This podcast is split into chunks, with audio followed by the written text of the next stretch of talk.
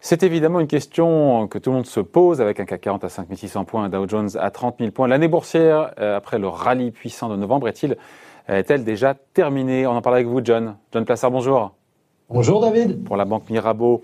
Euh, vous me faisiez remarquer, quand on s'est parlé euh, tard hier soir, que le Dow Jones a gagné alors 10 000 points en quoi? En un mois, alors qu'il avait mis combien de temps, historiquement, pour gagner 10 000 points?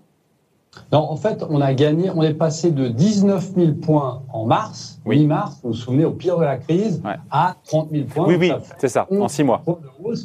Et ce qui est assez intéressant, alors on est évidemment dans différentes euh, périodes, hein, mais euh, le Dow Jones a été créé en 1896 et la première fois que on a passé les 11 000 points, c'était en 1999, donc 103 ans plus tard. Et là, on a mis 9 mois, un peu moins de 9 mois, à gagner ces 11 euh, 000 points. Alors, la comparaison est un peu difficile parce qu'on est dans des autres situations, on est dans une situation complètement différente.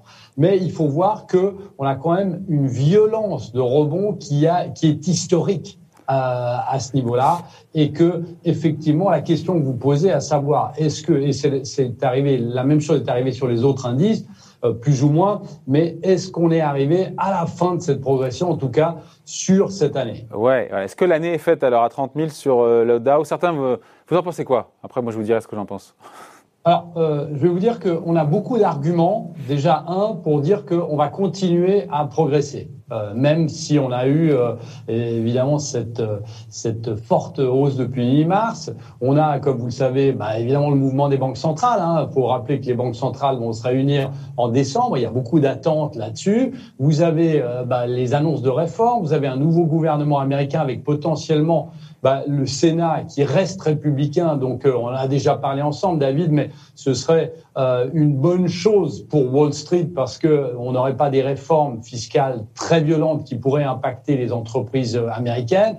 Vous avez aussi cette rotation sectorielle hein, qui est en train de se produire avec d'un côté évidemment les, les, les, valeurs cycliques en retard qui étaient l'énergie, qui étaient les banques, qui étaient les, le secteur des banques, et de l'autre côté, on a aussi, ce qui est assez paradoxal, ben, on a aussi une progression des valeurs technologiques parce que je vous rappelle quand même, David, que en, au milieu de cette semaine, ben, le Nasdaq a de nouveau, contrairement à ce que pensait le consensus, ben, à nouveau gagné, battu un record historique. Et puis, euh, on a aussi euh, progressivement ben, un retour à la croissance avec la découverte du vaccin.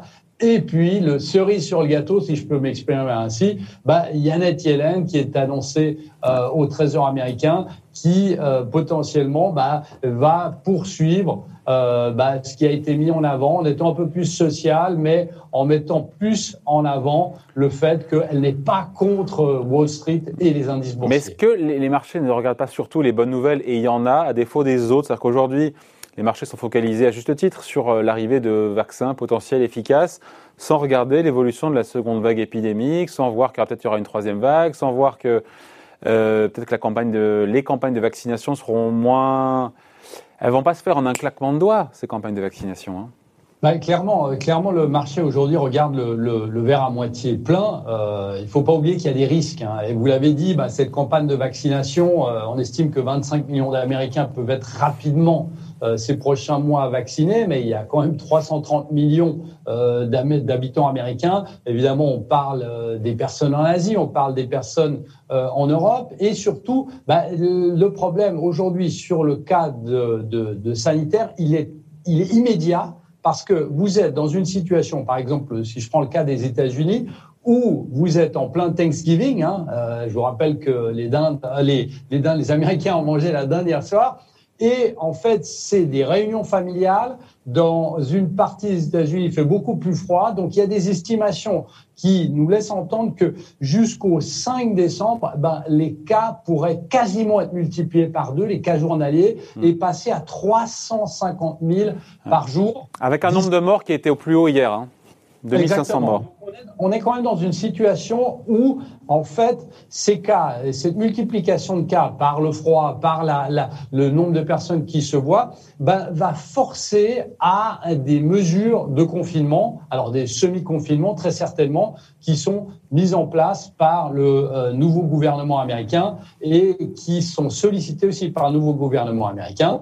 Et puis, en fait, euh, ben, on voit que euh, si, euh, et c'est là, je pense que, que le plus gros risque peut se matérialiser, c'est si la Banque centrale européenne, le 10 décembre, si la Fed, le 16 décembre, ben, ne, ne, font pas ce que ce qu'attendent le marché, ce qui est assez horrible parce que c'est c'est tiré par les attentes des investisseurs. Eh bien, en termes de rachat d'actifs, en termes de prolongation de la dette eh bien là, on pourrait avoir une déception euh, absolument grande. Et là, les investisseurs regardaient bah, le verre à moitié vide, bien évidemment. C'est ça qui pourrait entraîner donc un changement dans la psychologie des investisseurs. Qu'est-ce qu'ils attendent d'ailleurs de la part des, banques centrales? C'est-à-dire de la BCE qu'elles disent, voilà, je veux prolonger mon, mon, euh, mes rachats d'actifs euh, jusqu'à telle date, je vais acheter pourtant. Qu'est-ce qui est attendu par les marchés, justement? Alors, ce qu'on a vu, c'est qu'il y a déjà eu des pré-annonces lors, des dernières, euh, lors des dernières séances, tant de la Banque Centrale Européenne que de la Réserve Fédérale Américaine, c'est qu'il va y avoir des nouveaux achats d'actifs, parce qu'il ne faut pas oublier une chose, et on l'oublie souvent, mais il y a une différence entre la croissance économique et l'évolution des indices. On l'a vu, hein, on sait très bien qu'aujourd'hui, les mesures de confinement, notamment, vont impacter dramatiquement l'économie. Euh, et donc, les banques centrales doivent être là pour soutenir l'économie. Et de l'autre côté, eh bien, vous avez la Réserve fédérale américaine qui a, euh, lors de sa dernière séance, aussi dit qu'elle allait agir en, euh, en décembre. Mais euh, si on lit les minutes de la Fed, donc c'est le compte rendu qui a été publié cette semaine de la Réserve fédérale américaine, eh bien on voit que de plus en plus, à l'image de la BCE, bah, vous avez de plus en plus de membres de la Fed qui commencent à douter de l'efficacité et qui voient, et c'est dans le texte, hein, qu'il pourrait y avoir des conséquences imprévu à augmenter, continuer à augmenter les achats d'actifs, rallonger euh, les échéances euh, de des achats d'actifs qui sont déjà en place. Donc qu'est-ce que ça veut dire? Ça veut dire qu'on commence déjà, qu'on commence finalement à avoir un peu d'inquiétude. Oui, mais les marchés n'ont pas réagi à ces minutes. pas du tout, pas du pas du tout, parce qu'il y a cet espoir de dire que même s'il y a des doutes, eh bien la Réserve fédérale, euh, la Banque centrale,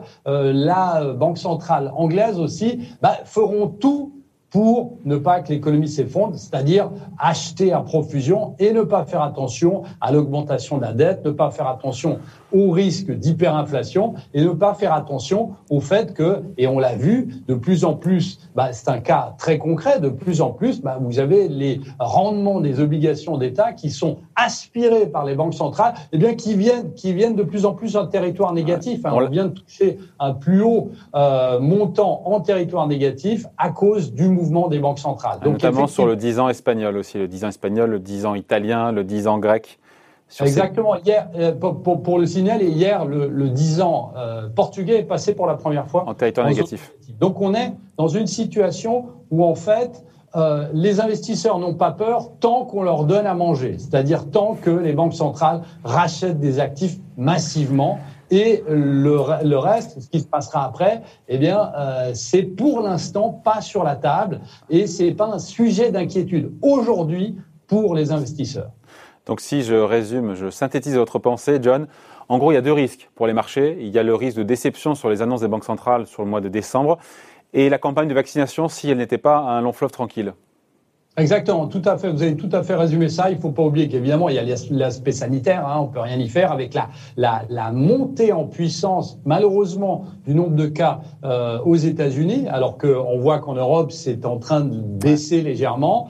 Et puis, évidemment, le fait que les banques centrales qui ont promis aux investisseurs qu'elles agiraient, bah, ces banques centrales, potentiellement, en se disant que si elles achètent trop d'actifs, en se disant que le vaccin est en train d'arriver, donc euh, peut-être qu'il faut faire un mouvement un peu moins important, eh bien là, ça pourrait être une déception. Mais apparemment, sur euh, ce qu'on a appris, et notamment à travers les minutes de la Fed et à travers les minutes de la Banque centrale européenne, eh bien, on voit qu'elle devrait agir en décembre et potentiellement bah, conduire les indices euh, plus hauts qu'ils ne sont aujourd'hui.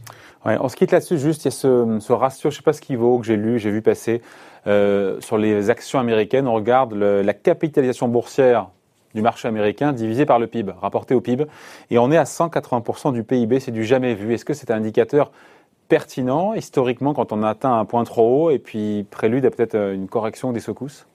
Alors, il y, a, toujours, on l'a vu par le passé, que toutes les, bulles, euh, d'une certaine manière, avaient été gommées dans le temps. Alors, c'est-à-dire que là, on sait très bien que, par exemple, les, acteurs euh, de la technologie aux États-Unis, euh, les fameuses GAFA, hein, qui sont dans le S&P 500, pèsent beaucoup plus lourd que, par exemple, les valeurs, euh, les valeurs de l'énergie ou les valeurs bancaires par le passé.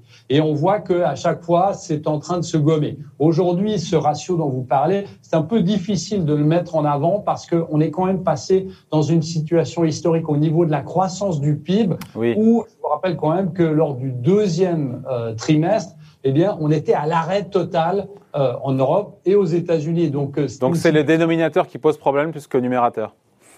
Exactement, tout à fait. Exactement. Il faudrait lisser en fait pour que ce soit. Mais il est clair qu'aujourd'hui, comme je le rappelais avant, eh bien, une, montée du Dow Jones de 11 000 points en 8 mois, c'est absolument délirant. On ne peut pas aller à l'encontre de ça. Et on sait que les arguments, au-delà du fait de la découverte d'un vaccin et d'un gouvernement qui euh, ne serait pas à l'encontre des bourses, eh bien, on voit ici que on est un peu, et on en a déjà parlé, David, on est un peu dans l'artificiel. Mais voilà, on ne peut pas aller à l'encontre de ce mouvement qui est tiré notamment par les banques centrales. Ce paradis artificiel. Merci beaucoup en tout cas, John Placer pour la Banque Mirabeau. Merci et puis bon week-end surtout.